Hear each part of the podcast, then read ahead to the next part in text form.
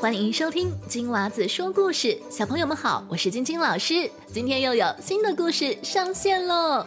在故事开始前，老师要跟七月份的寿星小朋友送上生日的祝福，听好了。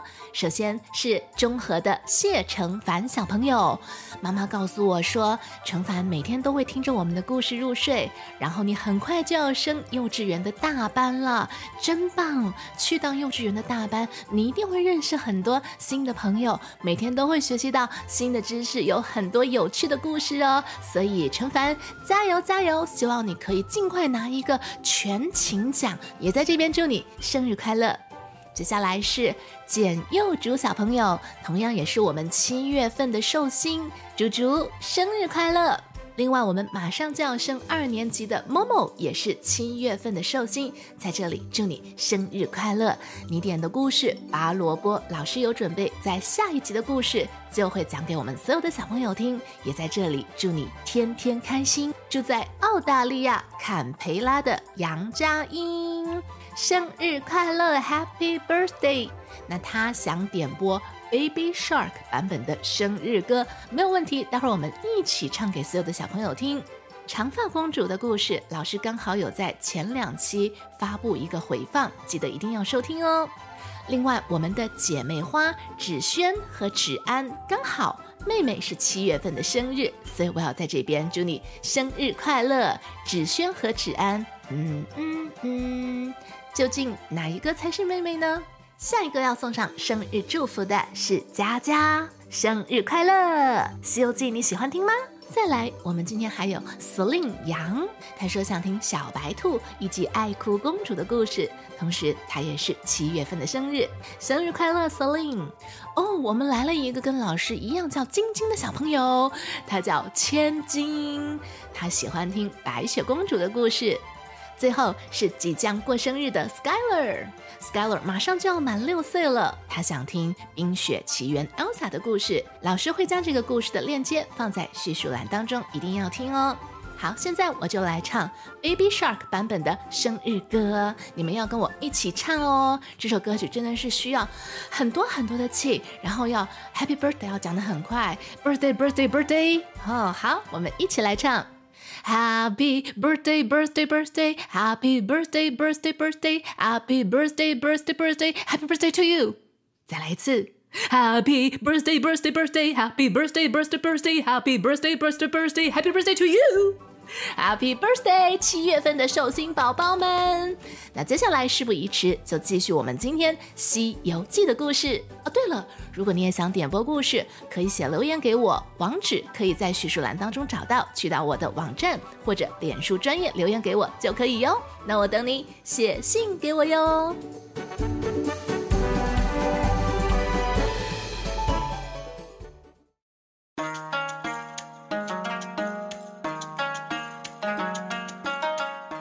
唐僧师徒离开了五庄观，继续上路西行。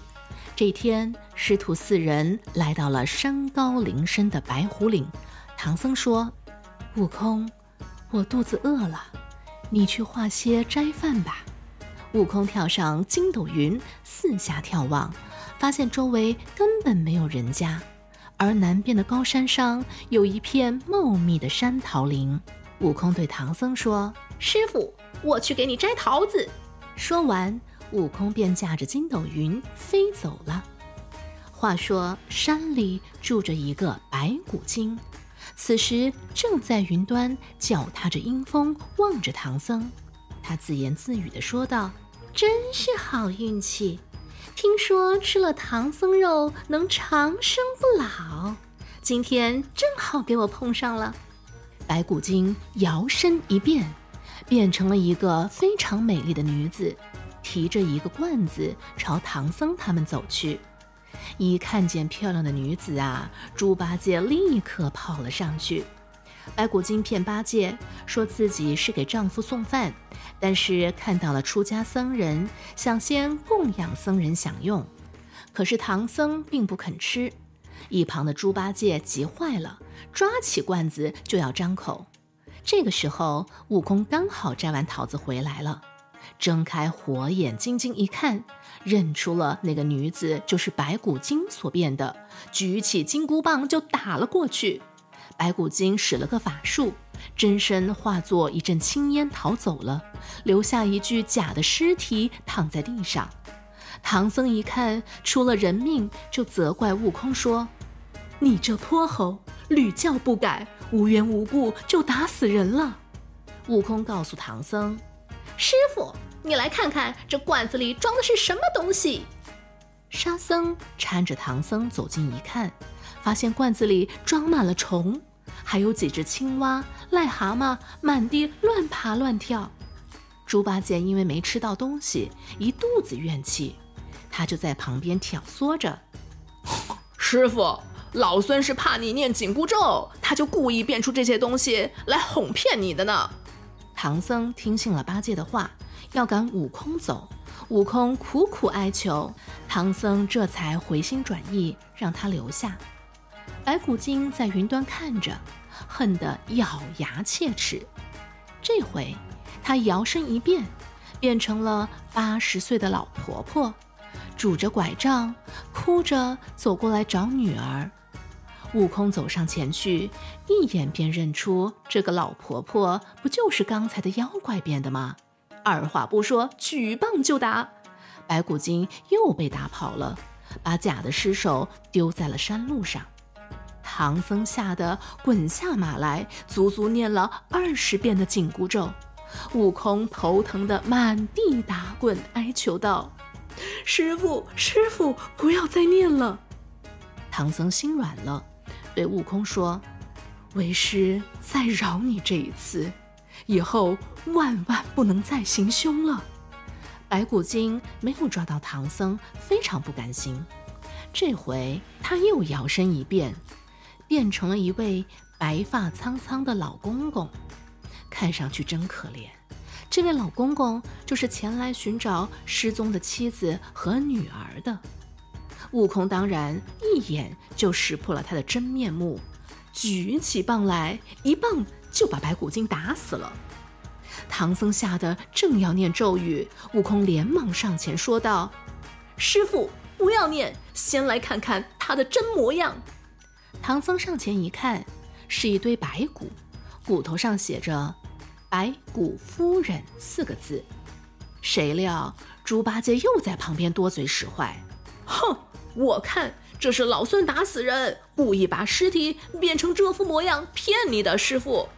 唐僧相信了八戒的话，不管悟空这次如何的哀求，他都坚决要把悟空赶走。悟空没有办法，跪下向唐僧拜了三拜，含着眼泪飞回了花果山。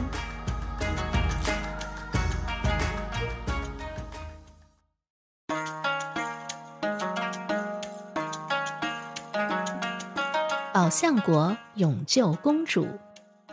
悟空走后，八戒和沙僧保护唐僧过了白虎岭，走进了一片黑松林。唐僧觉得又累又饿，就坐在树边休息，叫八戒去化些斋饭。谁知八戒偷懒，躲在草丛中睡着了。唐僧等了半天，不见八戒回来，就让沙僧去找。沙僧走后。唐僧站起来，四下走走散心，怎料不小心进了波月洞，被一个黄袍怪给抓了起来。唐僧被关进洞里，想着自己多灾多难，取经不易，忍不住流出了眼泪。就在这时，一个女人走到唐僧面前，对他说：“长老，不要烦恼，我是宝象国的公主。”十三年前被这个妖怪抓来做了他的妻子。如果您肯帮忙带一封信给我的父亲，我就求他放了您。唐僧答应了。公主果真劝服了那妖怪，将唐僧给放了。唐僧一行来到了宝象国，把公主的信交给了国王。国王读完信之后，十分伤心。再三请求唐僧帮他救出公主，猪八戒逞能，一口答应了，包在我老猪身上了。少了孙悟空，他们哪里是那黄袍怪的对手？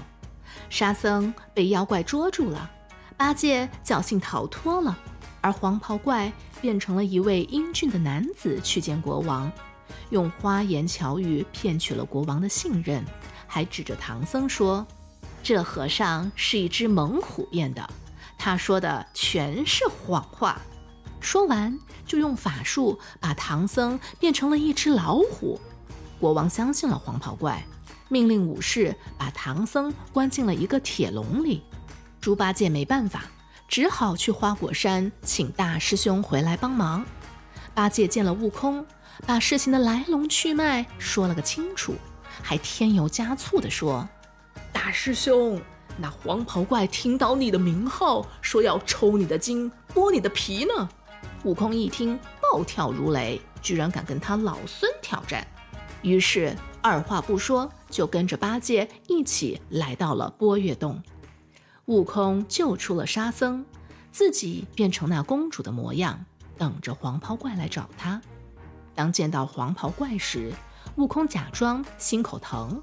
黄袍怪以为那就是自己的公主，于是将宝贝舍利子拿了出来，说：“宝贝儿，你只要将舍利子握在手里啊，就不痛了。”孙悟空拿起舍利子，便一口吞下肚，然后将脸一抹，露出了本来的真面目。黄袍怪见了，大吃一惊，他的公主原来是猴子变的，两人便打了起来。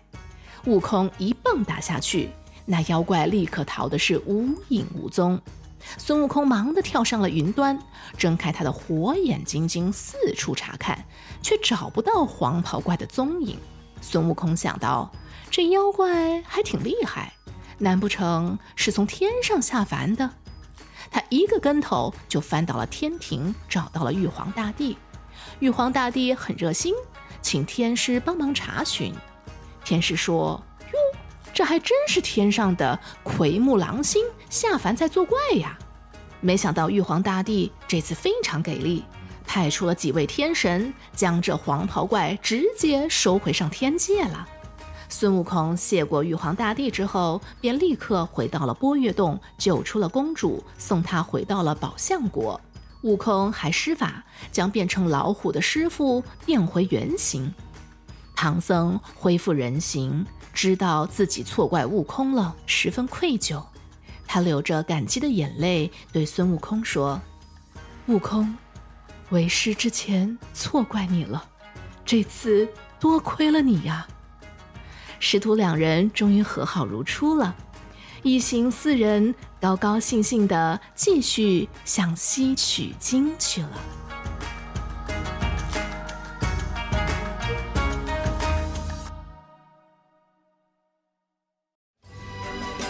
小朋友，今天的故事就讲到这里。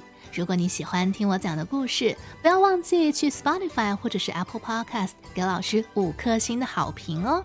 如果你也想点播故事，可以去到我的网站或者脸书给我写留言，网址就在我们节目的叙述栏当中。那我等你写信给我哟。